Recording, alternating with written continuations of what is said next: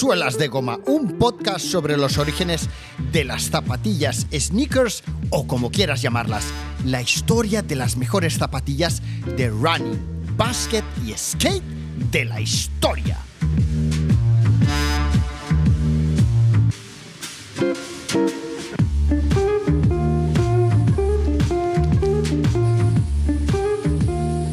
Hoy tengo el enorme placer, la suerte y el enorme placer de poder grabar un nuevo episodio de Suelas de Goma dedicado a los colores y a la cultura del graffiti en el estudio de Mirella Ruiz, donde además en unos minutos recibiremos a Capi, pionero del graffiti writing en nuestro país.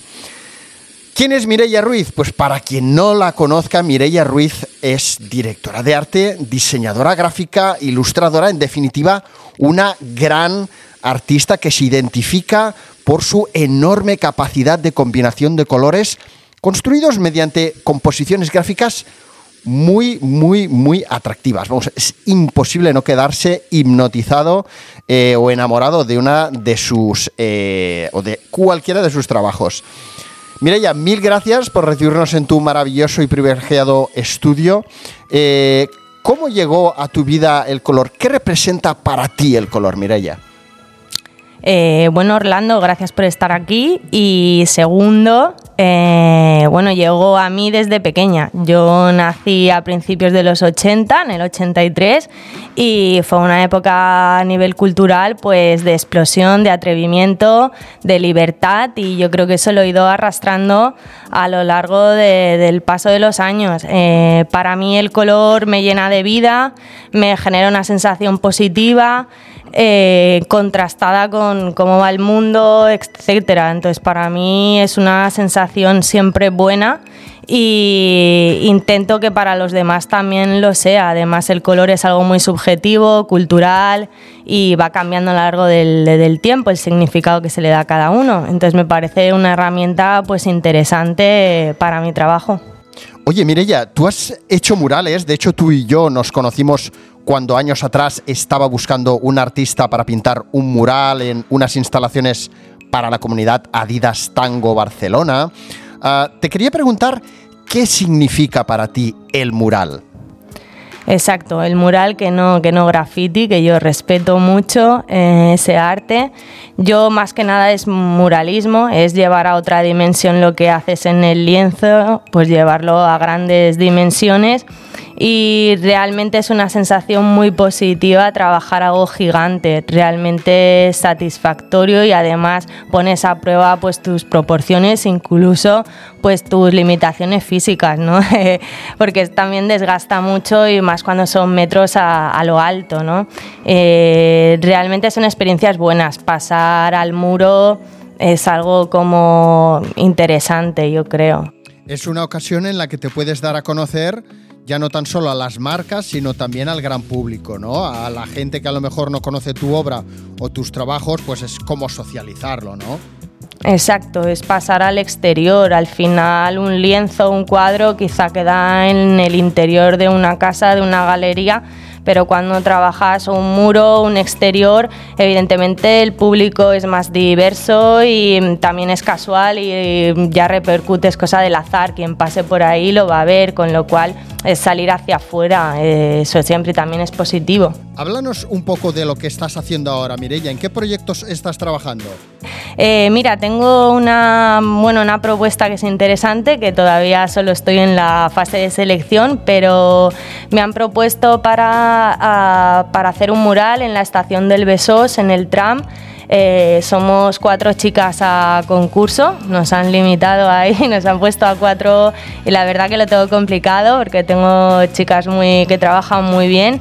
Eh, y bueno, al final vamos a ver si sale. Muro hizo otra de las estaciones en el tram y ahora han hecho esta estación pues para que también los artistas pues tengamos un lugar eh, donde poder expresarnos y además pues remunerado que también se agradece que tenemos que comer gracias desde aquí gracias oye ¿Utilizas sprays cuando pintas tú o no? ¿Tú eres más de rodillo? Yo intento hacer una mezcla. A mí me gusta el rodillo, porque tengo más precisión con el pincel y demás. Eh, realmente cuando yo toqué el spray iba con un grupo de gente de Vilanova y del Garraf que me llamaban La Polilla y la polilla intentaba hacer cola de ratón, me ponían ahí, pero no tenía fuerza en el spray. Ahora menos mal que la cosa que Montana se le ocurra y, controlo mejor, pero, pero bueno, es una herramienta que la tienes que controlar, entonces también la precisión que tienes que tener ella y yo admiro a mucha gente que lo hace todo eh, a spray realmente tienes que, que ser muy pulido, sobre todo porque mi trabajo eh, no hay muchos degradados y entonces, mm, bueno, entonces intento, bueno, voy combinando, ¿eh? pero, pero creo que igual es una técnica que, que no es la que mejor se me da, entonces por eso pues eh, combino. ¿eh? Tampoco, ya te digo que mi, mis inicios en el, en el graffiti casi fue por un amigo, que por Raúl, que era mi compañero de estudio, que él sí que estaba más metido, Raúl Ramos, ahora Pink Morro. Y, bueno, él sí que sí que me metió más en este mundo. más eh, sí, sí, sí. Y bueno, se combina. bueno, Mirella, eh, te agradezco de todo corazón que me hayas permitido venir a grabar este nuevo episodio de Suelas de Goma a tu estudio. Y ahora, si te parece bien, voy a seguir hablando de graffiti writing con Capi. Perfecto, aquí le dejamos al maestro Capi que, que acabe de hablar, de charlar contigo, a ver qué nos cuenta. Vamos allá. Venga, un abrazo.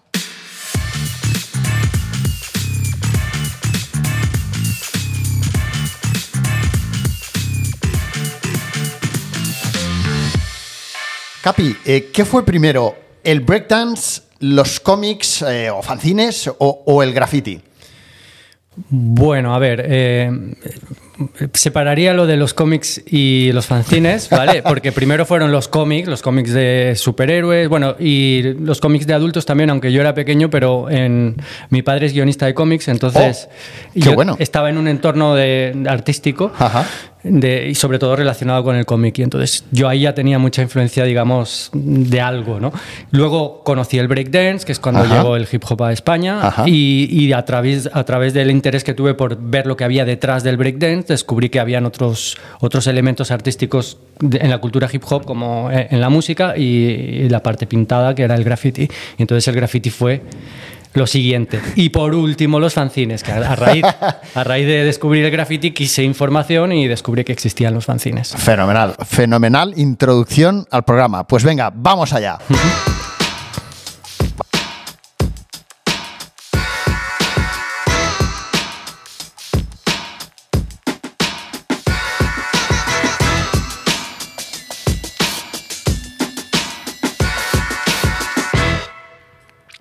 En el 83, Adidas lanzó al mercado su primera colección Adicolor, que gracias a una caja de rotuladores que venía con las zapas completamente blancas, podíamos eh, pintarlas y, expresarnos. En el 84 se publicaba el libro Subway Art, ¿no? El arte en los eh, vagones de metro, ¿no? Y se estrenaba la película Breaking. Eh, Capi, ¿cómo llegó el graffiti a tu vida? ¿A través de un libro, de una película, de la música, de los fanzines? Bueno, de hecho ya nos has explicado un poco en esta pequeña introducción, eh, pero explícanos. Pues bueno, sí, em, yo conozco primero el, breaking a través del interés que empiezo a tener como por la edad que tenía.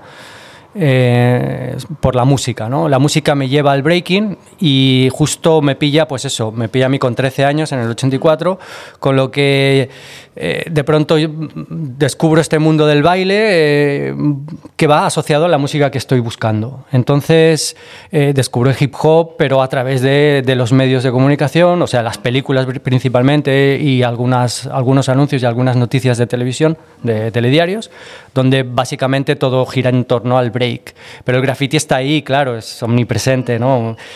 Y nada, yo voy bailando, piensa, soy un pequeño adolescente, pero se da la circunstancia de que con la familia tengo que viajar a, Londres a ver a otros familiares. Oh, y, y, entre, en la Navidad del 85 al 86 yo estoy allí eh, como dije, en mi entorno familiar hay artistas, sobre todo del mundo del cómic, y fuimos a casa de uno de los, de los artistas con los que trabajaba mi padre y él sabía que a mí me gustaba el break, entonces me hizo un regalo de Navidad que era el Subway Art.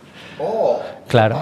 Y entonces, claro, yo con con 15 años, ¿no? bueno, de 14 a 15, vuelvo a Barcelona con ese libro en las manos.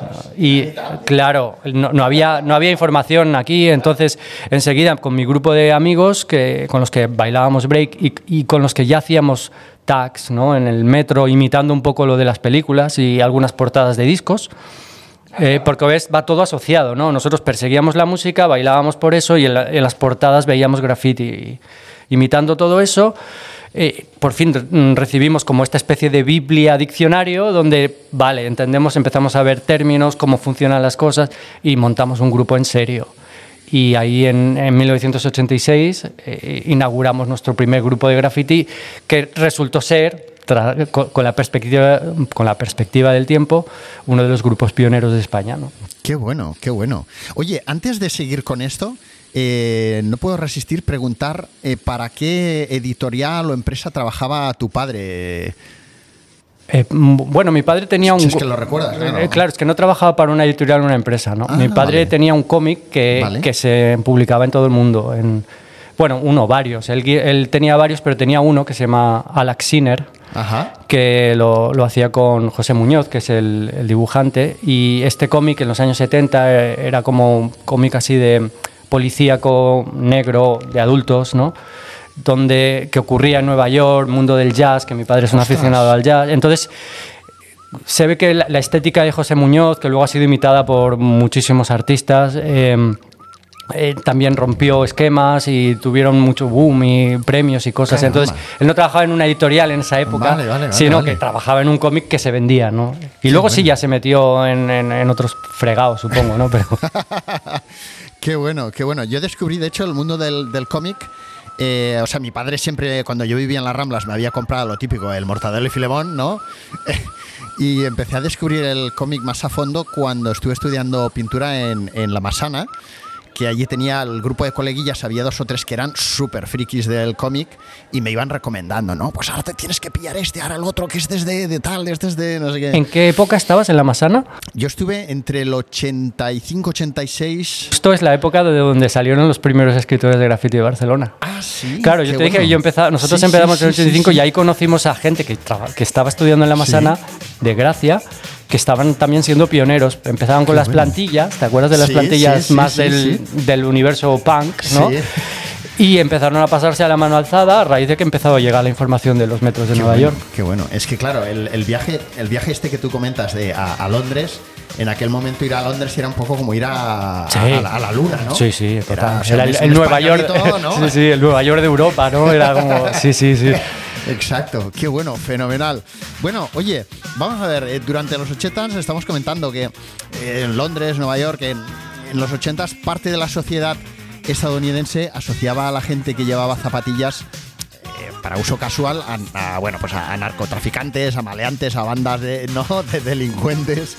de hecho, había, parece ser un poeta, estoy ratoneando información por ahí, eh, un poeta y activista afroamericano, que tal vez tú sabes de quién te hablo, eh, un tal Gerald Dees, eh, había escrito un poema en el que afirmaba que las gorras Kangol, las cadenas de oro, los pantalones Lee y las zapatillas eran signos distintivos de los traficantes de drogas y de los maleantes, de los miembros de bandas que degradaban la vida en los barrios. ¿no? Y Randy MC, que casualmente eran los tres vecinos del mismo barrio que este señor, eh, pensó, ostras, eh, eh, tenemos que hacer una canción que hable de nuestras zapatillas y mostrarlas como algo positivo que forma parte de nuestra manera de entender la vida, ¿no? Todo este universo, el grafite, etcétera, ¿no? Que se entienda que no se nos puede juzgar tan solo por nuestra apariencia, ¿no? Por si somos vestidos de una manera u otra. Y poco tiempo después, frente a más de 40.000 personas, Daryl de Run DMC se dirigió al público del Madison Square Garden invitándoles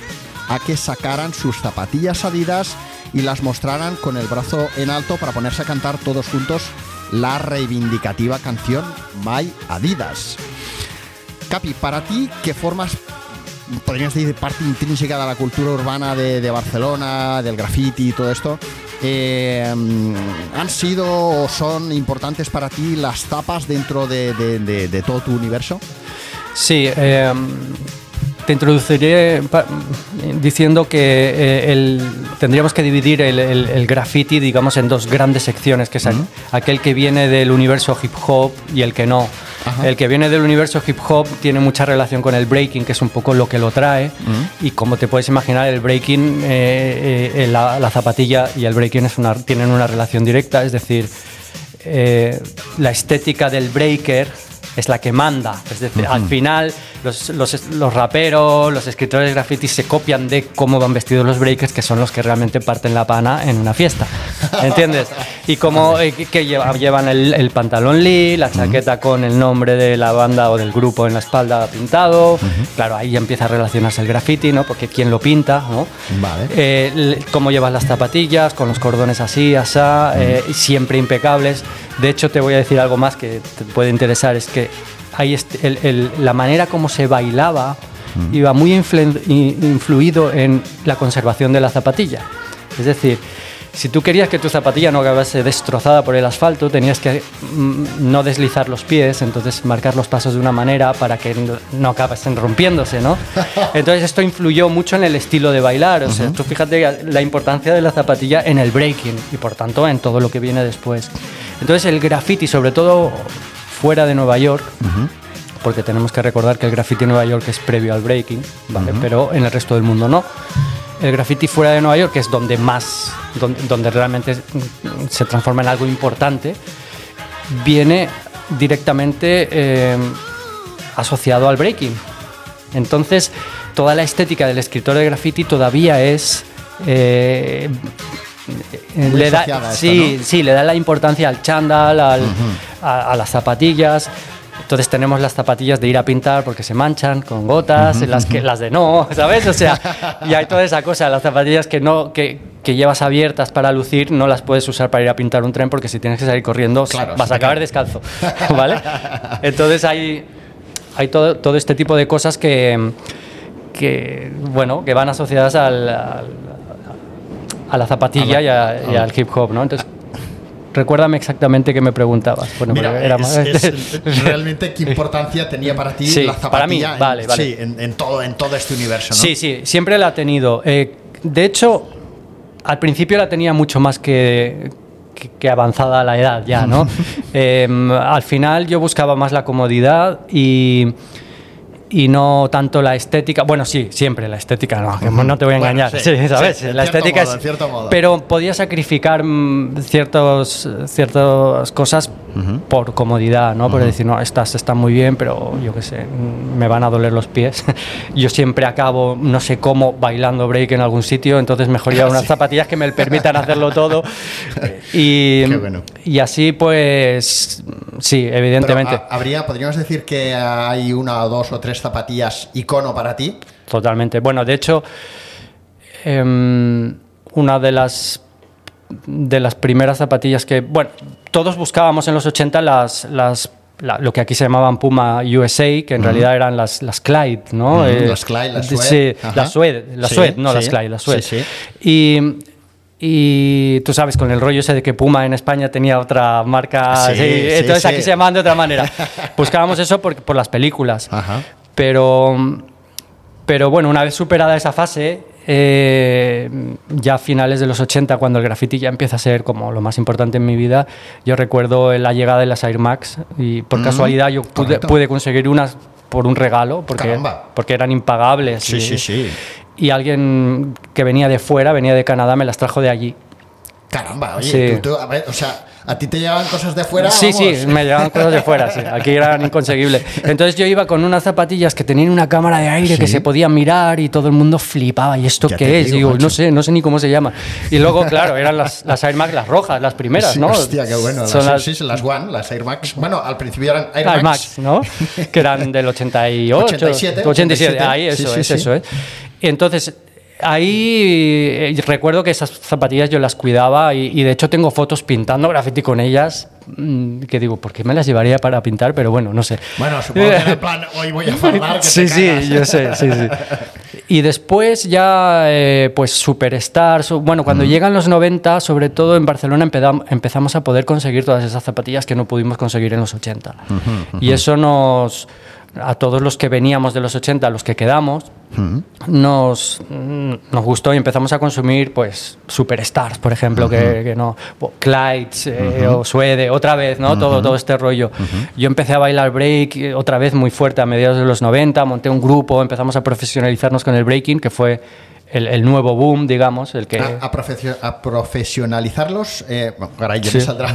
Eh, ¿A qué te refieres? A, hacerlo de profesión, ¿no? A pero- vivir de ello. Pero, ¿cómo, Eh, pues hacíamos cómo shows... conseguíais eh, generar ingresos? Pues nosotros que fuimos, digamos, el grupo pionero en España en, en hacer esto, eh, basándonos un poco en lo que había en Francia. ¿Cómo eso. se llamaba el grupo? Barcelona Adictos. Oh, qué bueno. Eh, éramos, eh, lo que hacíamos principalmente era trabajar para, o sea, teníamos un management que trabajaba en el mundo de la danza contemporánea y, Ah. y empezaron a integrar este tipo de baile en, en festivales, eh, teníamos shows propios. Ostras, qué y, bueno. bueno, giramos por toda Europa y evidentemente como el break era una cosa muy potente, pues anuncios, shows en, yo qué sé, cuando los Barcelona Dragons, pues eh, un año estuvimos contratados pues para presentar, ba- bailar ahí en plan cheerleader, Qué ¿sabes? bu- Y, Ostras, qué sí, bueno. había curro, había curro. sí, eh, sí. Sobre todo a, a mediados de los 90 que empezó a venir eh, otra vez el boom desde Estados Unidos, tal. eh, aquí pues no había mucha gente, entonces eh, nos, Ostras, pi- nos bueno. pilló bien a nosotros. Qué bueno.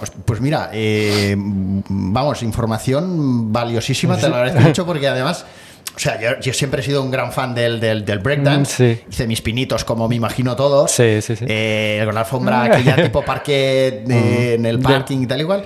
Pero, pero no sabía, no tenía ni idea de que se había profesionalizado el, Sí. el tema. Sí, claro, claro. No, a partir de ese momento em, volvió el boom, entonces hay eh, los eventos, los concursos, las cosas de, de- típicas del break, pero ya empiezan a haber muchos... Tocata, ar- tocata. el- Sí, pero eso ¿no? ya es de los 80, eso es eh, la fase primera, la que sí, desapareció, sí. ¿no? No, y empiezan a haber ¿no? concursos más eh, internos, Más- underground, vale, ¿no? vale. Como siguen habiendo ahora, ¿no? Son competiciones, lo que llamamos. Pero bueno, ahora hay internacionales como el Red Bull, BC One, o sea, se ha transformado en eso. Ajá. Y mucha gente, muchos de los bailarines de estas competiciones solo se dedican a bailar, tienen sponsors, o- un poco al modelo deportista, ¿no? Ajá, Eh, Más que al modelo artístico, pero... Un poco más cercano a lo mejor a los skaters o bueno, sí, un- exacto, sí, aunque al final no acaba, acabas, no acaba siendo ningún deporte, o sea, es una, las Una competiciones, sí, las competiciones tienen apreciación artística más que deportiva, pero, pero sí, es un poco el modelo, digamos, de, de mercado es ese, ¿no? Y luego, ref- siguiendo con lo de las zapatillas, el, el- el gran cambio para mí, boom, y además, no sé cómo, es algo que yo traje a Barcelona, porque también me pilló viajando esto, y todo el mundo empezó a flipar con estas zapatillas y, y se pusieron súper boom. Bueno, yo las traje, quiero decir, en mi entorno yo las llevaba Sí, y nadie sí, las sí. conocía. Ajá. Eh, son Saucony, Saucony Jazz. Ah, qué bueno. Ah, sí, las Saucony Jazz. Fuiste también ahí de los. Yo, yo me fui en el 2000 a Los Ángeles, que fue la primera vez que fui a Estados Unidos. y, y estuve 15 días allí y iba sin pasta. O sea, dije, bueno, mundo del break, sobre todo, quería eh, con- conectar con la- los breakers. Y todos pues llevaban sus, sus Nikes y sus, sus movidas súper futuristas de- del año 2000. y, yo- y, y en, no sé, y un día caminando por Melrose Avenue en una tienda veo las Jazz en el escaparate, súper bonitas, con varios colores, y digo, pero estas zapatillas son chulísimas, mira qué gordas se ven, no sé, era una cosa muy Sí, b-boy, sí, ¿no? sí. Muy breaker. Y entonces eh, veo que valen 35 dólares. Y, y le pregunto a la peña de allí, y esto dice, no, esto lo llevan los abuelos para hacer, esto no se lo pone nadie, esto, esto es la, la zapatilla de los abuelos para hacer footing, ¿sabes? Eh, Sí, sí, eh, sí, que- salir a pasear. Digo, pues, es- pues os estáis perdiendo una pedazo de zapatilla. Y me compré como, me, me compré un par. Bueno, ahí demostraste una gran personalidad propia. Pues sí, sí, total. Bueno, me las puse así. Cuando vine aquí todo el mundo flipaba. ¿Y estas zapatillas? ¿Qué es esto? Y digo, ya, ya, que molan. Que eran, eran las azul oscuro. En, esa época no había muchos colores Ajá, todavía. ajá. Y tenían el, el co- el- el logo en plata y, y la suela blanca. Entonces, claro, lucían. Y, es que las encontraba tan cómodas. Aparte, yo tengo ese número intermedio, ¿no? Eh, entre 40 vale. y 41. Y ahí, al comprármelas, al ser americanas, Ajá. Pues el 40 y medio está. Ajá. Que entonces que me encajaban, eran perfectas. Y luego volví a viajar como al, al año siguiente para cosas de trabajo y tal. Y me compré como tres pares de golpe. Y así ya cada año iba y, me- y al final tenía como 15 pares. Todos los colores, algunos repetidos. Sí, y ya no me ponía otras zapatillas. Yo era el de la Saucony. Hasta que empezaron a llegar, ¿sabes? Sí, sí, y sí, ya... Qué bueno, qué bueno. Además es curioso como que el mundo del graffiti o del breakdance o el hip hop o lo que sea eh, es mucho más fácil asociarlo a lo que tú has dicho, a Día Superstar o Suede o tal. Sin embargo, el, tema del lo que ahora llamaríamos retro running no, no lo tienes tan en mente, ¿no? Y tú ya estabas ahí con tus Air Max y luego con las Saucony. Buenísimo, buenísimo. Bueno, oye, vamos a ver, Capi. Eh, poco después de que, de que después de petarlo con aquel concierto, eh, fue fichado por Adidas, porque dijeron, hostia, estos, aun y que en aquel momento no existían los influencers, ya era como, hostia, esta peña ha sido capaz de convencer a 40.000 personas de que se compren unas Adidas y encima las levanten, ¿no? O sea, esto, a esta peña hay que ficharla, ¿no? Eh, fue el año, efectivamente, que tú dices, en los 87 y tal, salieron pues también un modelo mítico de Reebok, las Workout, que estaba muy de moda entonces el aeróbic, todo aquello, ¿no? ¿no? Estaban los breakers y, al otro lado los, los el jazz, ¿eh? la, la, licra. ¿eh? Eh, de hecho, en aquel momento Reebok era la, número uno en el mercado, que Nike estaba a punto de meterles el, el, el mordisco, pero eran los números uno.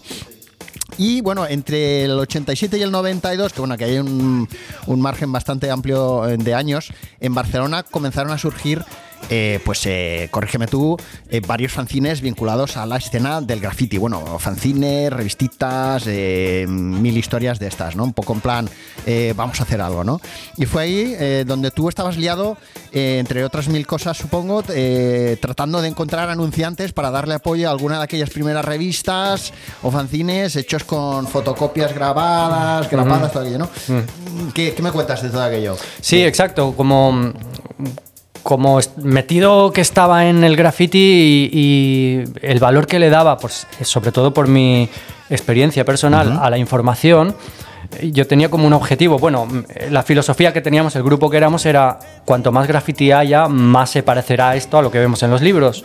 Entonces no se trataba de esconder la información, sino al revés, ¿no? De uh -huh. cuanta más gente vea esto y se enganche, mejor. Uh -huh. Entonces ahí nace un poco la filosofía de, de, de, exponer lo que, la información que nos llega. ¿no? Esto estamos hablando que erais, eh, ¿qué? De gente que estabais ahí metidos aquí en Barcelona. Eh, es, eh, Dos, tres, cinco, diez personas. No, en, no, el graffiti. Una cultura ya, una escena. Empezamos, amplia. sí, en el, en el, 86 cuando empezamos éramos cuatro gatos porque era un poco lo que quedaba del break, que ya se había uh -huh. desaparecido, el tocata hacía un año que ya no estaba, uh -huh. tal. Y empezaba el rap, el baile, los otros bailes, ¿no? el, el, el, el hype y todo eso, uh -huh. estos bailes que en aquella época se llamaban New Jack Swing y le llamábamos de otras maneras, la película New Jack City, como lo, las nuevas películas de, de, de cultura afroamericana, ¿no? Ajá.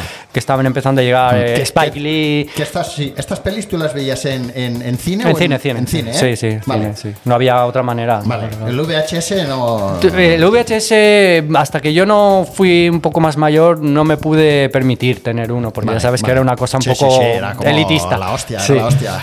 Y, y, una vez tenías el VHS, consíguete una película esa. Pero bueno, en fin. sí, sí, Vale, vale. Entonces sí que mm, la escena empieza a, a volverse a alimentar a través uh -huh. del rap, uh -huh. de la música. Y yo calculo que por el 88 ya, se, ya se, éramos una escena de graffiti bastante importante en Europa. Uh -huh. No éramos ni París, ni Londres, ni Berlín, uh -huh. pero ya estábamos ahí. Uh -huh. Y junto a Madrid estábamos como dos ciudades muy potentes en, cómo, en, cómo Europa. Os, ¿Cómo os eh, comunicabais entre vosotros, si es que había comunicación? Usábamos el mismo método que mm, con el break. Si, si tú hiciste tus penitos, recuerdas que habían unas reuniones los domingos por la mañana normalmente en la estación de tren o en la estación de metro, e, y la, la, del domingo era la de la Plaza Universidad. Ah, cierto, cierto, cierto. Sí, cierto. y entonces este fue nuestro punto de reunión para todo. A partir de que el break se, se diluyó en el, uh -huh. en el, ahí, en el abismo, pues eh, seguíamos quedando los que quedábamos. Entonces la música, el graffiti, ya, seguía siendo el punto de reunión, ¿no? Y realmente hasta que no empezaron a haber tiendas de graffiti, ya hablamos del 93, no habían otros puntos de reunión que no fuesen o, o, este o los lugares donde se pintaban que también empezaron a nacer pues allí 88 79 lo que llamamos los Hall of Fames que eran lugares un poco fijos no uh -huh. te acuerdas de la Barcelona de los 90 bueno de los 80 finales pues tenían, tenían la cosa de que tenías la mitad de la ciudad eran fábricas abandonadas.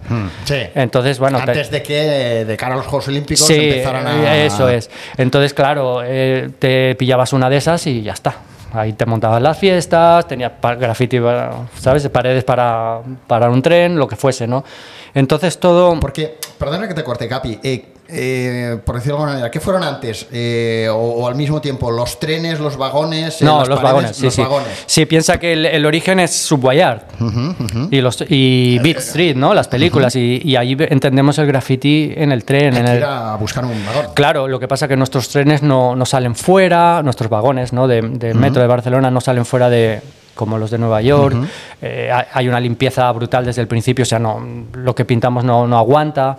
Ah, Entonces salimos enseguida a la calle. Tampoco lo vemos mal porque nuestra cultura de, del graffiti no eh, llega pues con todo mezclado, muro y tren. ¿no? Eh, vemos que detrás de los lugares donde la gente baila break hay graffiti también pintado en las plazas, entonces nos parece normal. Y, ahí eso, ¿sabes?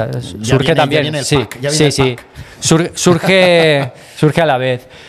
Y, y, entonces, bueno, lo que ocurre es, sí, quizá a finales de los, de los 80 tenemos bastantes grupos o colectivos distribuidos por, la, por Barcelona o el barcelonés, y, cada uno empieza a reivindicar su, su marca, su, su nombre, ¿no? Su crew, que llamamos. Eh, pues haciendo sus pequeños fanzines, sus fotocopias, ya, no solo, ya no solo para mostrar graffiti, eh, había mucha política, mucha teoría, mucha... Eh, imposición estética, esto no se debe hacer, esto, ¿sabes? Ah, Cuando te los lees y ahora con Instagram todo el mundo está recuperando esos, documentos y yo me parto de risa cuando, cuando leo las cosas que, decía la gente, digo, joder, qué intolerantes éramos. Pero bueno, para protegernos, supongo, ¿no? Sí, sí, sí. Y, y sí, ya como a final, 89 eh, creo, uno de los primeros fanzines que yo considero vitales para la escena es el CFC que hace Sutil, que es un escritor de graffiti pionero. Y él, él hace uno de fotocopias, lo que pasa que incluye fotos, copias de fotos reales. Mm, entonces, en algunas de las fotos él pegaba la foto encima, entonces así podías ver el color. Y había como esa búsqueda de hacer el del color, el color, el color, ¿no? De buscar la, la, mejor manera de tramar la foto para que se vea todas las texturas. Y y cuando yo empecé a hacer el mío con, con, un compañero con el que me junté a pintar, eh, que se llama Muki, y eh, nosotros empezamos, hicimos el primero en el 92, ya saltamos de la fotocopia a la imprenta. ¿no? Ah, vale. Fuimos, Muki ya hacía también un fanzine como el de Sutil, y, y dijimos, oye, vamos a hacer algo distinto teníamos muchísima información los dos, porque viajábamos bastante a pintar a otros sitios, entonces conectábamos con otros escritores por carta, muchas fotos. Claro, eso es lo que te iba a decir. Claro, todo por carta.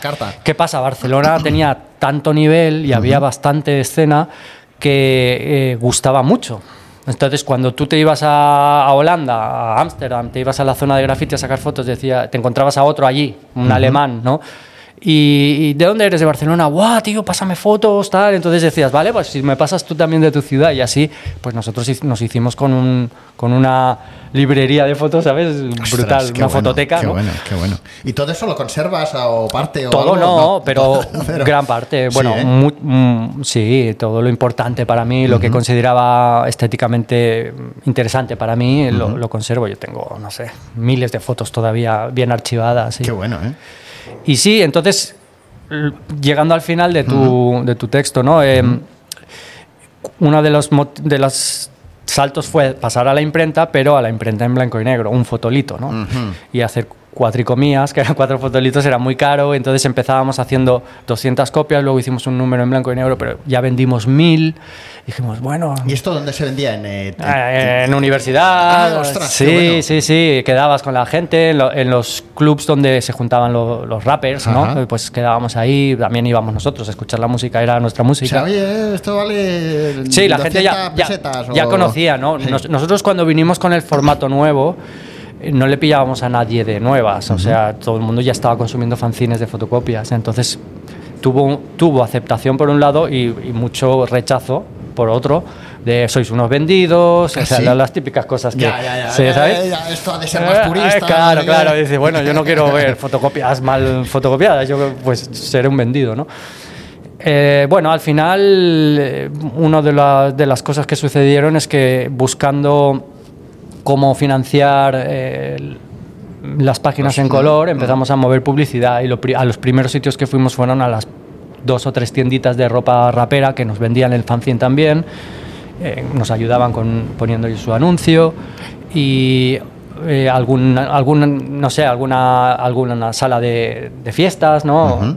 Que también hacía su sábado por la tarde, tarde de rap. Pues Vale. también nos se anunciaban y dijimos, no, pero necesitamos a alguien grande que pueda permitirse pagar más y, y ahí pues buscamos una marca de pintura. Ajá. La que más estábamos usando en ese momento era Felton y en Barcelona. ¿Sí- ¿Sigue abierto Felton? No. Sí, Sí. existe, existe. Eh, no está enfocado al graffiti, que yo sepa, pero... Entonces, eh, nada, mm, llamando, llamando, no nos hacían mucho caso hasta que de pronto una persona que acababa de entrar allí a trabajar mm, vio esas llamadas y nos respondió. Y esa persona es Jordi Rubio, que es el, el creador de Montana. ¿no? Luego esto ya esto, a partir de ahí es otra historia. ¿no? Evidentemente nos escuchó y nos apoyó. Ahora entraremos allí. Oye, que, que vosotros estuvierais en Barcelona desarrollando todo, todo aquello justo antes de que Barcelona fuera olímpica, ¿no? Eh, que era mm, seguramente foco de atención de- del mundo en aquel momento. Eh, ¿Os hacía pensar que todo aquello os daría eh, proyección internacional o queríais viajar más o mm, un poco mm, el, el objetivo de todo aquello era simplemente amplia- amplificar la cultura o tu- con un objetivo más allá, el, el, el- el- el Sí. fanzine en sí. eh? Bueno, sí que es verdad que, que O aquí sea, te- ganar dinero o No, eh, tendríamos que analizar, un- irnos un poco más atrás, de analizar que- que- cuál es el objetivo de, de los elementos eh, artísticos o de las disciplinas artísticas de la cultura hip hop, ¿no? Porque en ese sentido es donde el graffiti encaja mejor en la cultura hip hop, no, no tanto en su origen, sino en cuál es el objetivo de las cosas, ¿no? Al, al principio es una cosa muy local, que tú sacas adelante con tus propios medios, ¿no? En cualquier La caso, el- ilusión de hacer el algo, break, tal. el graffiti, en ese- todo tiene eso en común, ¿no? El rap, ¿no? Con el beatboxer haciendo, si, si no tienes, ¿no? Entonces, em, ¿cuál es el objetivo? ¿Por qué quieres crecer? Mm, mm, Puede ser que seas ambicioso o que llegue un punto en tu vida por la edad que, a la que llegas en la que digas, hostia, me gustaría vivir de esto, ¿no? Tengo que buscarme un curro, pues que sea pintando o que sea bailando, lo que sea, ¿no? Pero eh, originalmente el, el objetivo es generar, o sea, esto se basa en una competitividad sana que te hace crecer a ti, ¿no? Al final compites contra ti, Eh, pero eh, el que te inspira es el, el adversario, ¿no? Tú ves, este, el- el- este tío de este barrio, mira cómo pinta, uf, yo tengo que mejorar por- para batirle a él, pero en realidad no le bates a él, ¿no? Es una cosa de tengo yo que mejorar, ¿sabes? no tengo que tener un golpe de suerte, a ver si, ¿sabes? No, no. tengo- Y entonces esta cosa siempre es, es muy pequeña. O sea, y, y es así, cuando haces un fanzine, cuando empezamos a hacer fanzine, queríamos mejorar el que había. ¿Sabes? No, no piensas en... eh, ¿no? Y cuando haces tus canciones y... Esto se puede hacer más guapo, ¿no? Esto sí, esto es más... Y entonces, ¿qué pasa? Que hay un momento que empiezas a ambicionar todo lo que sucede en otros lugares. Y, y- pero que están como tú. Que eso es que son tres matados, igual que tú. Eh, ¿Sabes? Entonces, ¿qué pasa? Que al final dices, hostia, yo me estoy haciendo aquí una revista todo guapa, la- que al tío de París que está haciendo una revista que flipas, también le gusta, pues ¿por qué no nos enviamos 100 cada uno? Yo vendo la suya aquí y él vende la suya. Ah. Y así empieza todo. Pero esto ocurre pues con los vídeos de break, escu- ocurre con la música, con bueno, de hecho toda la era internet ha, globalizado radicalmente el hip hop porque es la propia esencia del hip hop, este intercambio con, en- en- dentro de la subcultura propia. Pero el objetivo no es ir más allá, a ver qué, meterse en el mundo de las editoriales o no sé, todo eso sucede o no sucede, ¿no? Que ha sucedido, en muchos sitios ha sucedido. No era no, no, no nos pasó a nosotros, nosotros acabamos montando una tienda, luego pues mira lo que pasó con Montana, o sea, no lo planificas, ¿no? Oye, pero sí que lanzasteis la Barcelona Game Over Magazine, Sí. que fue. eh, Sí, fue una su peso, ¿no? Pionera y eh, lo que veo ahora también. Que era, perdona, ¿eh? Sí, sí, sí, porque porque he estado chafardeando y tú ya lo tienes eh, integrado, pero Game Over, o sea, la Barcelona Game Over era la revista que era de una tienda de, de grafitis, ¿no? No, Game al Over revés, o- al revés. Nosotros hicimos el Game Over Magazine, Barcelona Game Over Magazine, que fue la primera revista que hicimos. Muki y yo, la, pues lo que te dije, ¿no? En imprenta y tal. ¿eh? Un poco la herencia de la que él hacía, que se llamaba ETN, escribe tu nombre. Ah, vale. Entonces, cuando me metí yo, le cambiamos un poco la historia y la transformamos en esta primera revista en imprenta. Hicimos tres ejemplares o cuatro y, y dentro de la revista imitamos algo que veíamos en revistas de fuera que estaban más avanzadas que la nuestra, que era, por ejemplo, eh, tenías el 14K, ¿no? 14K, que era una revista de Suiza que era- nos influía mucho. Y dentro de la revista había una página que se llamaba 14K Shop. Y entonces cosas que vendían ellos. Ah, ca- intercam- otras revistas que, que intercambiaban, no sé, eh, los cinturones con, lo- con las letras, Ajá. cositas que vendían.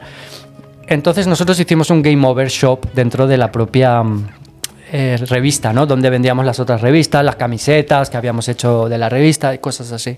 Y cuando se cumplió ese sueño de, de tener una tienda de graffiti, dijimos, vamos a llamarla Game Over Shop. Pues esto no lo ha podido hacer nadie, ¿sabes? O sea, Vale, nadie vale, ha cogido su página, su sección de, Sí, sí, sí, y la ha transformado en un local, Qué ¿no? bueno, qué y bueno. fue por eso que se llamó Game Over Shop al principio la tienda durante unos cuantos años. ¿Dónde estaba esta tienda? La primera estaba en Gracia, en la calle San Salvador con Verdi. Ajá. Y ahí estuvimos un año y medio y luego nos fuimos a, a Kunsel de Sen, en la Plaza Universidad. Y ahí se transformó luego en la tienda Bunker y estuvo muchos años. De hecho, fue como también, fue ¿Por, por qué cambió de Game Over a Bunker? Por... porque eh, empezamos a intentar, o sea, queríamos legalizarla, la cosa iba creciendo, o sea, legalizar, eh, registrar el nombre, quieres hacer una marca de ropa con el nombre de la tienda, tal, y ves que la, la palabra Game Over estaba muy registrada Ah, vale. por el tema de los videojuegos.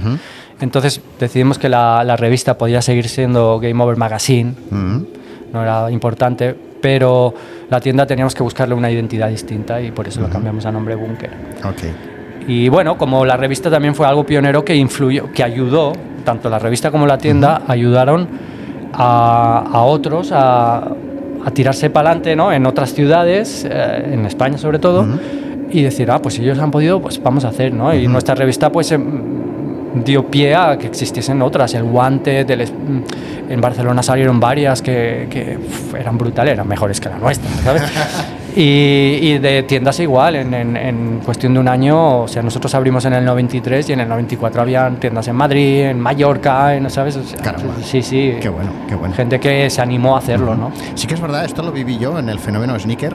eh, o de tiendas de zapatillas, de, de- de- de haber una, dos, tres tiendas, ¿no? Eh, la típica Limited, etcétera, a de repente 24, a de repente, bueno, bueno, aquello era ya, hola, eh, yo me acuerdo de estar en Adidas y la gente te llamaba, hola, que voy a abrir una sneaker store. Y yo, ah, vale. Claro, claro.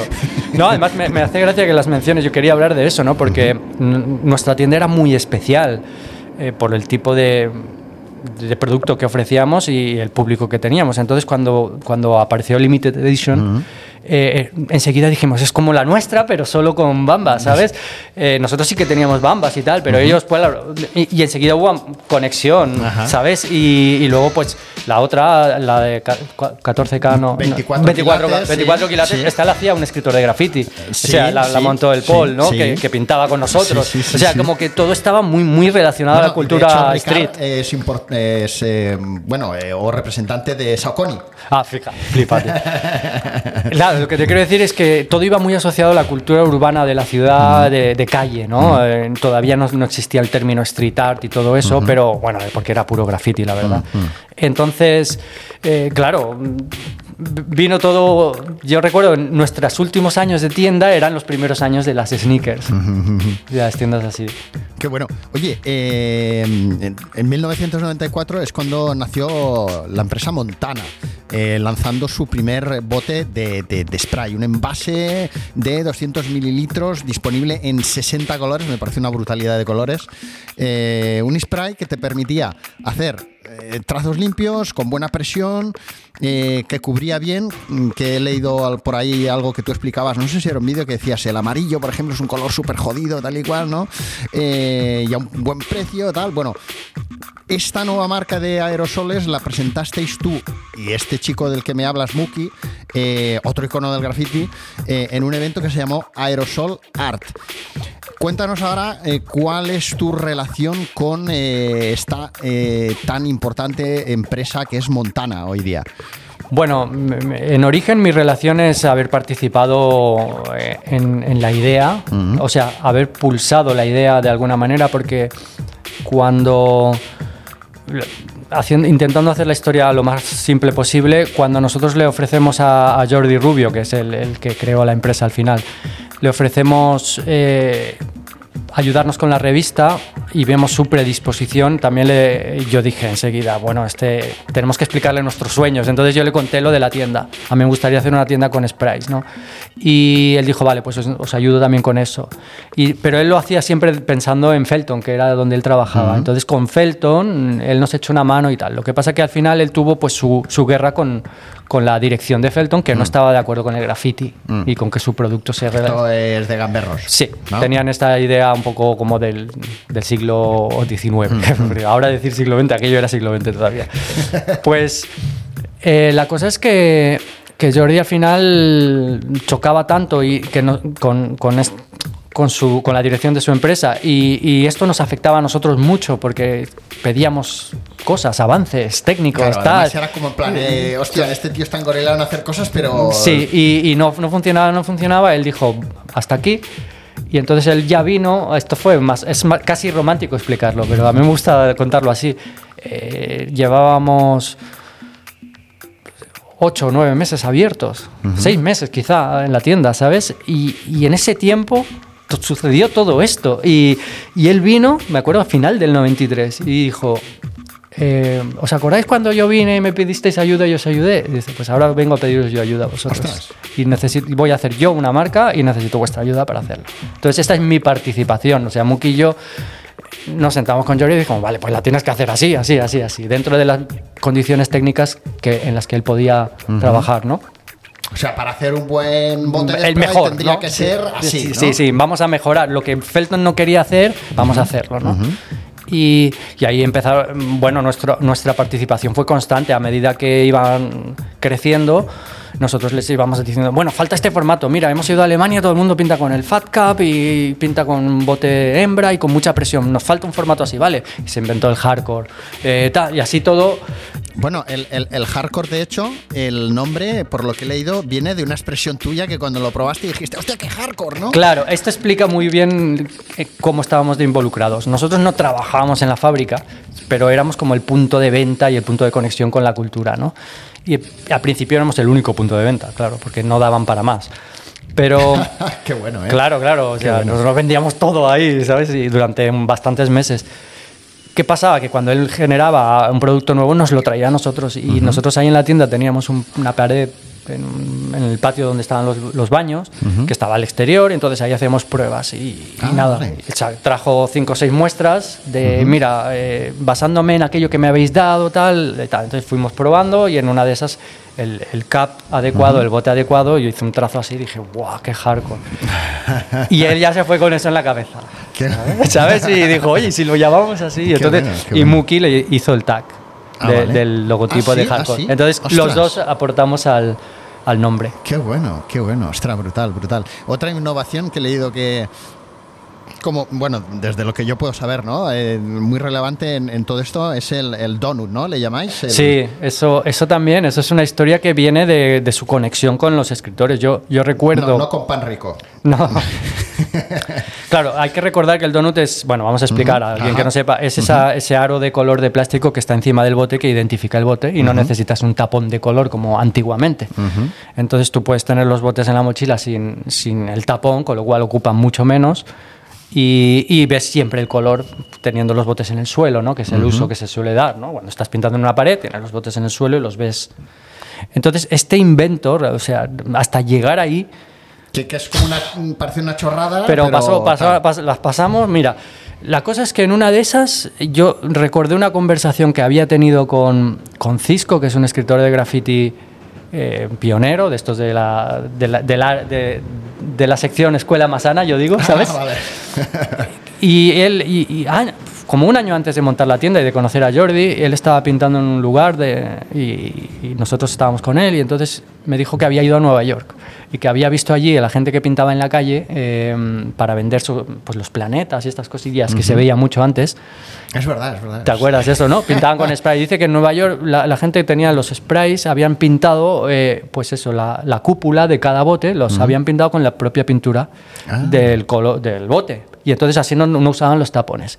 Y a mí eso se me quedó grabado. Y dijo, qué útil es esto, porque lo de los tapones era un rollo. Qué listos. Sí, aparte de ir con cinco botes que tenían, o 10 o 20, todo plateado y no sabías qué color era cuál, era un rollo.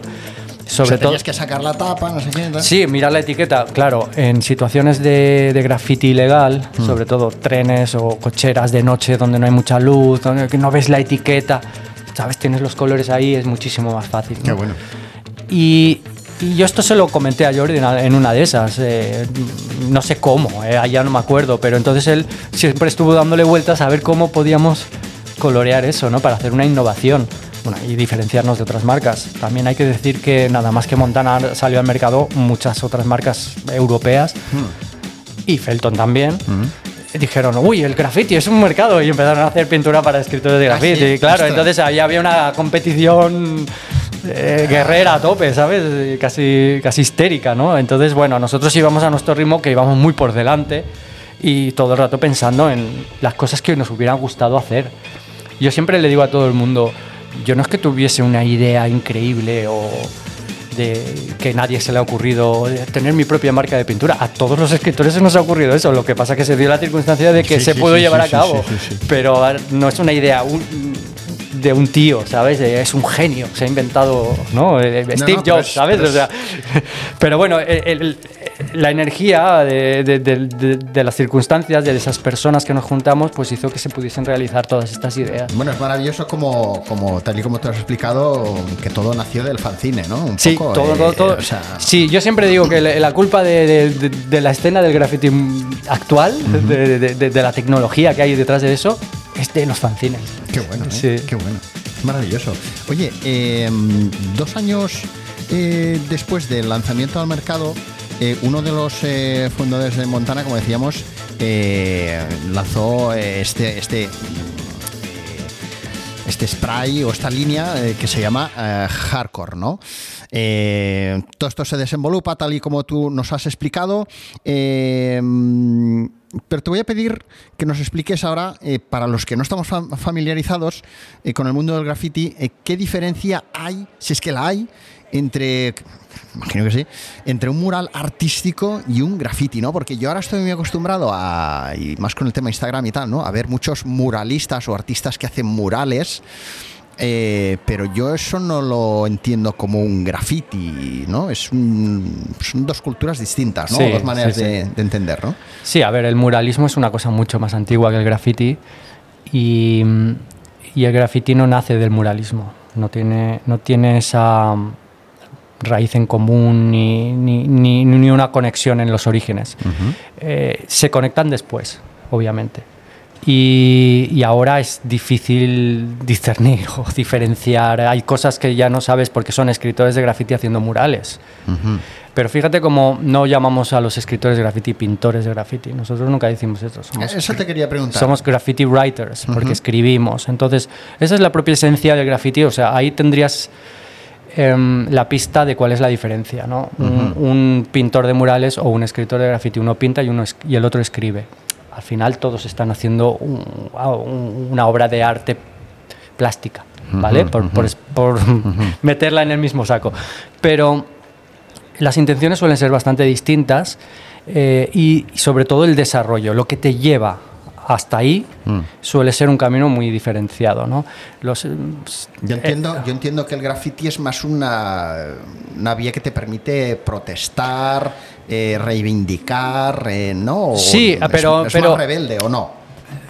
A ver, obviamente sí, te digo, sí, rotundo, pero eh, esto confunde a la gente. La gente piensa que el graffiti es, eh, es una protesta o ese es el motivo por el que se hace. En el graffiti no hay mensajes de protesta, ¿sabes? Eh, el graffiti con protesta es otra cosa, son las pintadas de protesta, ¿no? Las pintadas políticas, las pintadas de protesta, pintadas sociales. Eso es otra cosa que también está en el saco, ¿vale? El graffiti es Trata de imaginar cómo empieza, ¿no? Chavales en, en un, en un lugar tan oprimido como el Bronx de los finales de los 60, que es lo peor, ¿no? Deprimente, Sí, sí, o sea, droga. eh, es como... eh, es, eh, me hace gracia, ¿no? Que los, los norteamericanos hablan del tercer mundo cuando lo, lo han tenido a un extremo tan bestia en la, en la ciudad capital art- cultural del mundo, ¿no? y, y aquello y esta gente sale a escribir su nombre y, y empiezan a usar empiezan primero haciéndolo en, en el patio del colegio y empieza a ser algo cool. Mira, yo me he puesto mi nombre ahí, entonces ligo más con las chavalillas y el otro, y luego las chavalillas que hacen eso también son más cool y pueden ir con los chicos que también lo hacen. Y empieza a ser una cosa cool. O sea, no sé hasta qué punto puedes decir que eso es una reivindicación, ¿no? Y luego pasan al otro formato, que es, bueno, pues voy a hacerlo en el tren, eh, que esto lo, lo, empezó a popularizar Taki, ¿no? el famoso Taki 183, que se le atribuye como el origen del graffiti moderno. Eh, aunque puede, puede haber sido otro, pero su historia la, la, explica bien, ¿no? Como el tío trabajaba de mensajero por, por toda la ciudad de Nueva York, entonces aprovechaba todos sus viajes, porque iba en metro, para arriba y para abajo, haciendo firmas everywhere, en, en, todas las estaciones, las cabinas de teléfono, donde fuera. Entonces todo el mundo se empezó a fijar en esta firma hasta el punto que salió en la prensa. Y es que es la prensa la que inaugura el graffiti. Mm. En 1971 Taki sale en la prensa. Que un chaval que nadie sabe quién es, que hace su firma con un rotulador, se haga famoso, le da la posibilidad a todo el mundo que vive en ese lugar de súper tercermundista de hacerse famoso. Eso es el graffiti. ¿Sabes? Es ese, bueno, claro, bueno. eso que es muy diferente a, a lo que es un, el muralismo. Lo, ¿Sabes? Por eso es graffiti writing, porque estás escribiendo tu nombre, o tu seudónimo, o tu alias, y luego te agrupas, empiezas a escribir, a representar al nombre de tu grupo, de tu barrio, de tu calle, de no sé qué, y se desarrolla de ahí. Y durante muchos años solo es eso. Solo son nombres que van creciendo poquito a poco. Uh -huh. Hasta que uno, hasta que el, el, universo de, te hablo siempre de Nueva York, ¿vale? Uh -huh, uh -huh. El universo de, de escritores es tan poblado, ¿no? tan grande, que ya escribir tu nombre no se ve. Entonces, como no se ve, eh, lo que ocurre es que tienes que empezar a pensar en modelos de escritura que se vean en ese mar de, de, de firmas y ahí se desarrollan los mm. estilos estilos más grandes. algo más llamativo, sí, más, eh, lo que se empiezan tal. a llamar masterpieces. Luego, luego empiezan los que empiezan a, a añadir eh, personajes personajes de cómics, personajes de dibujos animados, nace ahí. ¿Tú por qué haces un personaje? Para llamar la atención. ¿El personaje que está haciendo? Señalando la, el nombre. Este hecho letras. Yo voy a meter un personaje. No, claro, yo he hecho mi nombre y al lado, al lado pongo a Bugs Bunny haciendo así a mi nombre, ¿sabes? Que señalándolo. Entonces, de ahí nace Sí, todo. sí, sí, de ahí nace todo. bueno. Por eso es writing, writing, writing. Llega un momento en que sale Futura 2000 y pinta. Hmm. eh, abstracción total en el vagón, ¿no? Bueno, pero es que es su manera de poner su nombre. ¿Sabes? Él hace esa movida Sí, y luego sí, firma sí, Futura 2000 con ese tag hiperfuturista que nadie tiene, ¿no? Y, y esa es su manera de poner su nombre. Sigue siendo un escritor, aunque solo pinte abstracción, ¿no? Qué bueno, qué bueno. Me, me, parece, no la conocía esta historia de este, podríamos decir, el primer eh, eh, grafitero. O sea, el, tío lo que hacía era decir, oye, es que he estado en toda Nueva York y voy dejando ahí, eh, he estado en todos los lados, ¿no? Viene a ser un poco, eh, eh, yo, he traído aquí a, lo que yo conozco, en mi cultura grafitera, a, lo que yo veo del chumet, ¿no? Sí, sí, sí. sí, sí, eh, exacto. Él lo hizo, él lo, adaptó muy bien al al icono, porque eso es una cosa muy, muy local. De uh -huh. hecho, ahora el street art y todo eso, uno de los lugares a los que se le atribuye el nacimiento, el, el, la creación o el invento del street art es Barcelona. Uh -huh. Porque, bueno, primero que era una ciudad muy plantillera y segundo, porque popularizaron los iconos, o sea, Chupet, el, el Inupié que hacía la huella uh -huh. y sobre todo Nami con la mano, tenía una, una mano así que se veía por toda Barcelona, que incluso yo en la tienda me venía la gente, oye, ¿no tendrás camisetas de la mano? Ostras. Y, y, yo, y como Nami, este escritor, que solo hacía manos, pero no, nadie le superaba, era increíble la cantidad que tenía por todas partes, venía a comprar el color crema que usaba siempre, crema y negro, siempre, yo pedía crema y pedía una caja más para él siempre, ¿no? Cada semana.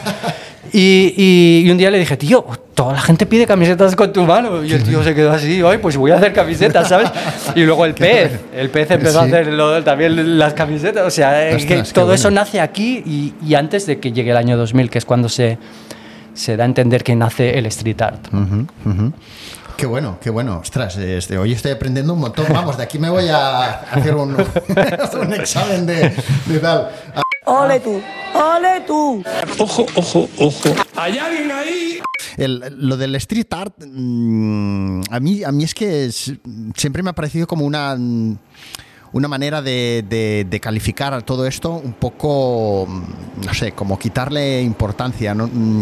por lo que te decía antes, ¿no? Por el tema de diferenciar el graffiti de, los murales, ¿no? El tema del street art mm, tenemos que entender que es una manera de hacer un graffiti siempre con stencils, una manera de, de hacer el graffiti de una determinada manera o Bueno, como ya he explicado un poco lo que es el graffiti writing, ¿no? que es el nombre, el nombre eh, que usamos ahora para graffiti es graffiti writing, los propios escritores de graffiti en los años 70 en Nueva York no, mm, rechazaban la palabra graffiti, no les gustaba, entonces ellos eran writers y hacían writing. ¿vale? Eh, you write, ¿no? Se preguntaban unos a otros. Ah. ¿Sabes? No, you do graffiti o nada. La palabra graffiti era despectiva, de hecho. Ah, vale. Pero claro, ya sabes que los medios al final hacen su paquete, el regalo, le ponen el lazo y nos lo dan así como y nos lo tenemos que comer. Entonces hoy en día decimos graffiti writing. Eh, ahora que ya sabemos qué es y cuál es su esencia, eh, podemos distinguir enseguida lo que, que el street art es todo aquello que no es graffiti writing. Vale, Básicamente, todo lo que tú pintes en la calle, y que sea una intervención que es igual de válida, que puede ser reivindicativa, puede ser puramente artística. Todo arte en la calle es reivindicativo, nos gusta o no, porque si no, porque lo haces en la calle, ¿no? Eso es una manera de imponerte. Eh, incluso cuando vienen las autoridades y te dicen hazlo aquí y hazlo así, tú vas y como artista dices sí, sí, pero, ¿sabes? Y haces algo que no, pues siempre hay una reivindicación en ese sentido, sí. Ah, ahora mismo, eh, bueno, creo que en el 2006 o por ahí, cuéntame cómo está la actualidad ahora, pero mm, hubo un momento en el que se prohibió pintar en 2007 y que se multaba con... Fue la famosa ley cívica. La ley cívica. La vale. ley cívica que se había enfocado para el turismo y que aprovecharon y metieron al graffiti ahí. Vale, y es eh, Y y ahí- a partir ahí de ahí se- que decían, eh, solo puedes pintar eh, aquí o aquí. No, aquí, no, o- ahí no había, no, no había. Esto se creó muchos años después con, con la- las iniciativas de, de Murs Lliures y todas estas cosas, pero durante un montón de años hubo un vacío total. ¿Qué hicieron? Pues toda la gente que nos dedicábamos a, a pintar murales, para ellos murales, nosotros nuestras, lo que llamamos masterpieces o obras o piezas, piezas de graffiti, eh, dejamos de poder hacerlo. Entonces, que- si yo consumo, yo siempre decía, yo contaba esta teoría, ¿no? Yo, yo, yo soy un escritor de graffiti, esta es mi vida, eh, es como me expreso, a lo mejor trabajo en un... Sí, no sé. en, en una fábrica Sí, todos los días de la en semana y, y llego el, el- el sábado, me compro 15 botes con mi sueldo. ¿Es caro? ¿Es caro comprarse No, botes? no, para nada. Desde que existe este fenómeno Montana tal, no, con la semanada puedes hacer algo. Vale. Además dura mucho. Hostia, lo de la semana te ¿eh? Sí, sí, es que esta era la idea, ¿no? La semanada, ¿no? No, con un chaval de 13 años Sí, con la sí. semanada puede hacer algo, ¿no? Vale. Eh, entonces, que llega el fin de semana, me compro 10, 15 botes con mi sueldo, que me gano pagando mis impuestos, tal. Soy, un- soy una persona normal y corriente. eh, y me voy a pintar unos murales a unos muros que contienen unas fábricas abandonadas en Poblano. Vale. Y ahora llego, me pongo a pintar y me viene un policía y me multa porque ahora él tiene potestad para denunciarme, me denuncia él, porque si no me Que denunciaba eran cuatro duros, me parece. 300 euros mínimo. Ya era, la- era como lo de hacerse pis en la calle, era lo mismo, o sea, lo equiparaban a eso. O Vale. ir sin camiseta haciendo el borracho po- o bebiendo, ¿sabes? Que tampoco se podía beber, eh, con botellas de cristal y yo qué sé, un montón de movidas. Entonces, ¿qué pasó? Que, que hasta que nos dimos cuenta de que esto iba en serio, eh, pasó un tiempo porque también pusieron mucho dinero en la, en la nueva patrulla de limpieza y se cargaron todo. O sea, todo lo que eran las zonas súper bonitas donde habían murales de, pues, de Ah, Oyemeos, los, los- los quitaron. o sea, murales de artistas que hoy cobran 100.000 Sí. euros por un cuadro, ¿sabes? Eh, de- desaparecieron. Hostia, qué heavy. Eh, eh, lo pintaron todo de gris. Y, y entonces ahí nos dimos cuenta que ya no podíamos hacer nuestra actividad. Entonces yo, yo digo, a ver, quien haya pensado esto va a pensar, piensa que esta persona que, que dedica su vida, que ha dedicado 10 años de su vida a hacer esta actividad, va a parar porque ellos quieran. Entonces empujaron a todo el mundo al bombardeo, al vandalismo. O sea, ellos mismos provocaron el vandalismo. Barcelona en el 2005 era un paraíso. Tenías obras brutales en persianas, en toda la ciudad, todo mm, Miss Van, no sé quién, Óyeme, o ya te digo, o sea, artistas súper que ya empezaban a ser famosos y de pronto todo eso lo limpiaron y solo habían firmas. Ostras. Firmas, platas, cosas que se pueden hacer rápidamente, sí, de sí, noche, sí. ilegalmente y corriendo. Ostras, qué heavy, tío, qué heavy. Y, y actualmente, ¿cómo está ¿cómo, cómo está la, la- la- la escena eh, en, en Barcelona o en Europa? ¿Hay más libertad? Eh, ¿cómo, cómo- ¿Hay más gente pintando? ¿no? Eh, Crece, yo creo que crece la población de, de graffiti por la o sea, hay, facilidad. hay hay más cultura que cuando tú em, empezaste, digamos. Esa es una ¿Sabes- pregunta sabes con que te lo trampa. digo? Porque claro, es que Sí. yo tengo muy en mente el, el mundillo sneaker, eh, todo lo que ha sucedido con las redes sociales o lo que sucede. Y, por ejemplo, lo que sucede ahora con los famosos raffles de los que vamos hablando de vez en cuando, de eh, tú si te quieres comprar una zapatilla X ya tienes que entrar en un sorteo, el- cómo se han cargado las grandes marcas al retail, a la tienda multimarca etcétera, etcétera, ¿no? Entonces, eh, bueno, lo veo todo como mm, están bebiendo de unas fuentes de información que son básicamente las que intentan promover las marcas eh, y poco más, ¿no? Entonces, no sé si en el mundo del graffiti ahora sucede que eh, pues a lo mejor la gente solo bebe información de lo que pueda explicar Montana, por ejemplo, o si hay una cultura más amplia, no lo sé, siendo total desconocedor de... No, el graffiti es mucho más subversivo en ese sentido. Pero sí lo que creo que ha habido un- una marcha atrás importante en, en, en es- en el estilo. O sea, se ha ido a buscar los orígenes, cosa que está muy bien de vez en cuando, y se ha quedado ahí. Entonces ahora eh, es difícil ver graffiti con nivel técnico, con estilo como se veía hace 15 años. Es difícil. Y, pero yo creo que hay más que antes. O sea, también esto hace que mucha gente eh, más pinte porque es más fácil. Como los, los niveles no están tan arriba, eh, enseguida la gente se integra, ¿no? Es más fácil integrarse. Hubo un momento, en el- yo creo que el pico está entre el 2005 y 2010, el pico de niveles y de estilos y tal, de lo que es puro graffiti writing, que era tan, tan bestia que, que- que- cuando empezabas a pintar decías, madre mía, yo es que no voy a pintar jamás así, ¿no? Entonces yo creo que este, esta marcha atrás en, en calidad, entre comillas, porque esto es una apreciación personal, em, ha, ha, mm, democratizado un poco y ha, y ha extendido bastante la cultura. Eh, Está muy extendida, sí, hay mucha, yo no creo que haya menos gente que antes. Eh, Tal ¿cómo- vez porque igual se mezcla con lo que decíamos del mural, ¿no? Eh, yo, Sí, no, yo mm, siempre hablo de graffiti, ¿vale? El, el tema del street art y tal a mí me queda un poco lejos, Vale. porque el, el universo del graffiti es tan inmenso que, que ya me pierdo ahí. En el street art, obviamente, hay muchísima gente de graffiti que, que ahora se le consideran street artists porque han, han evolucionado en esa dirección. Han decidido que ya no querían hacer más su nombre o sus letras o tal y se han puesto a hacer otras cosas y entonces eh, tienen tienen un cajoncito reservado en el mundo del street art que es mucho más ambiguo y amplio, ¿no? Em, y- pero considero que, que- que- que a nivel mundial esto está en un nivel que no impensable para nosotros años atrás. O sea, puede ser que no en Barcelona a nivel local tengamos el apoyo de las autoridades que tienen, por ejemplo, en, la- en Ciudad de México, vale. Pero bueno, también es mucho más fácil viajar, ¿no? Mm, te das- bueno, te- cuando, cuando nos dejen viajar otra vez. Sí, obviamente, sí, hablo de, de esa utopía. Pero sí, em, te das una vuelta por, por eh, Bogotá o, o por Ciudad de México mismo y, ves un montón de artistas de aquí Qué bueno. que han bueno. pintado edificios enteros, ¿no? Y dices, mira, un- unas obras del Pez o obras de Ariz o de eso, son todos gente con la que uno suele, solía ir a pintar antes, ¿no? Y, y están por o en Nueva York mismo. En Nueva York recuerdo haber visto una obra de, no sé si fue del Niño de las Pinturas, ¿no? un colega de toda la vida. Digo, esto es en medio de Manhattan, tienes aquí una, una obra, Qué tío. bueno.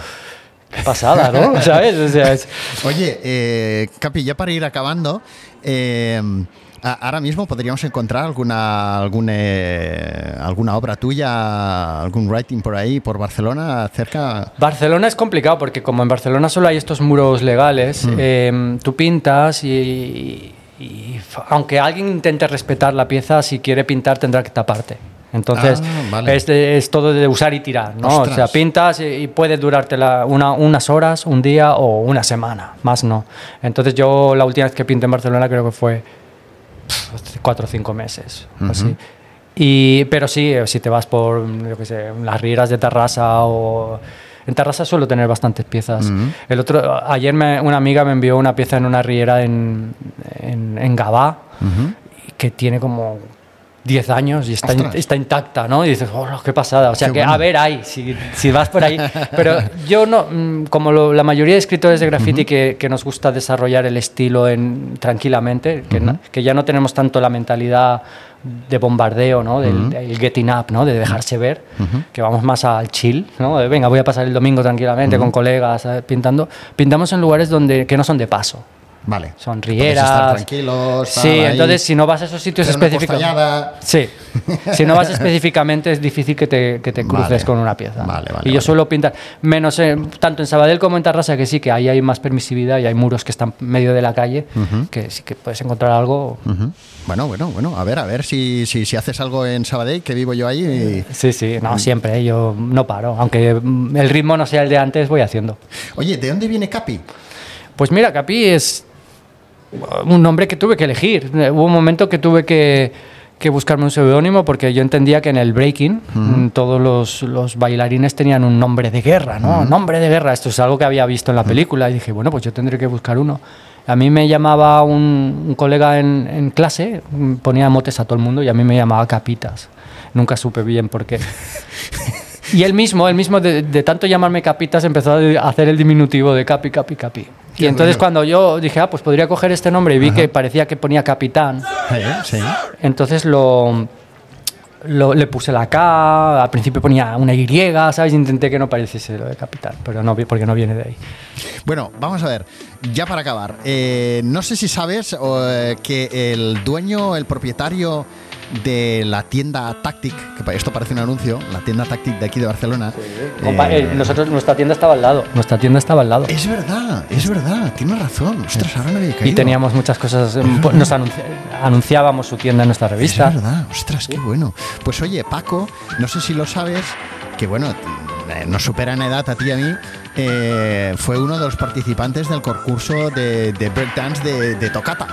De hecho, creo que ganó y todo. Sí, sí, sí.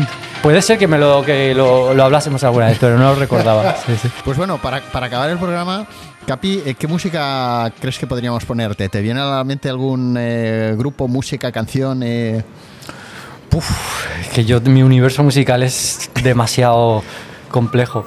Pero sí, por supuesto. Dime algo fácil que pueda buscar ahí y que lo pondremos ahora cuando acabe el programa. Vale. Pues, por ejemplo. Eh,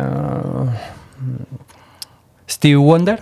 Oh. el tema I Wish. I wish. Fabuloso. Capi, muchísimas gracias por eh, iluminarnos, por explicarnos qué tiene que ver el graffiti, el color, eh, las firmas, eh, el writing en, en la cultura sneaker. Muchísimas gracias, Capi. Nada, a ti. Gracias.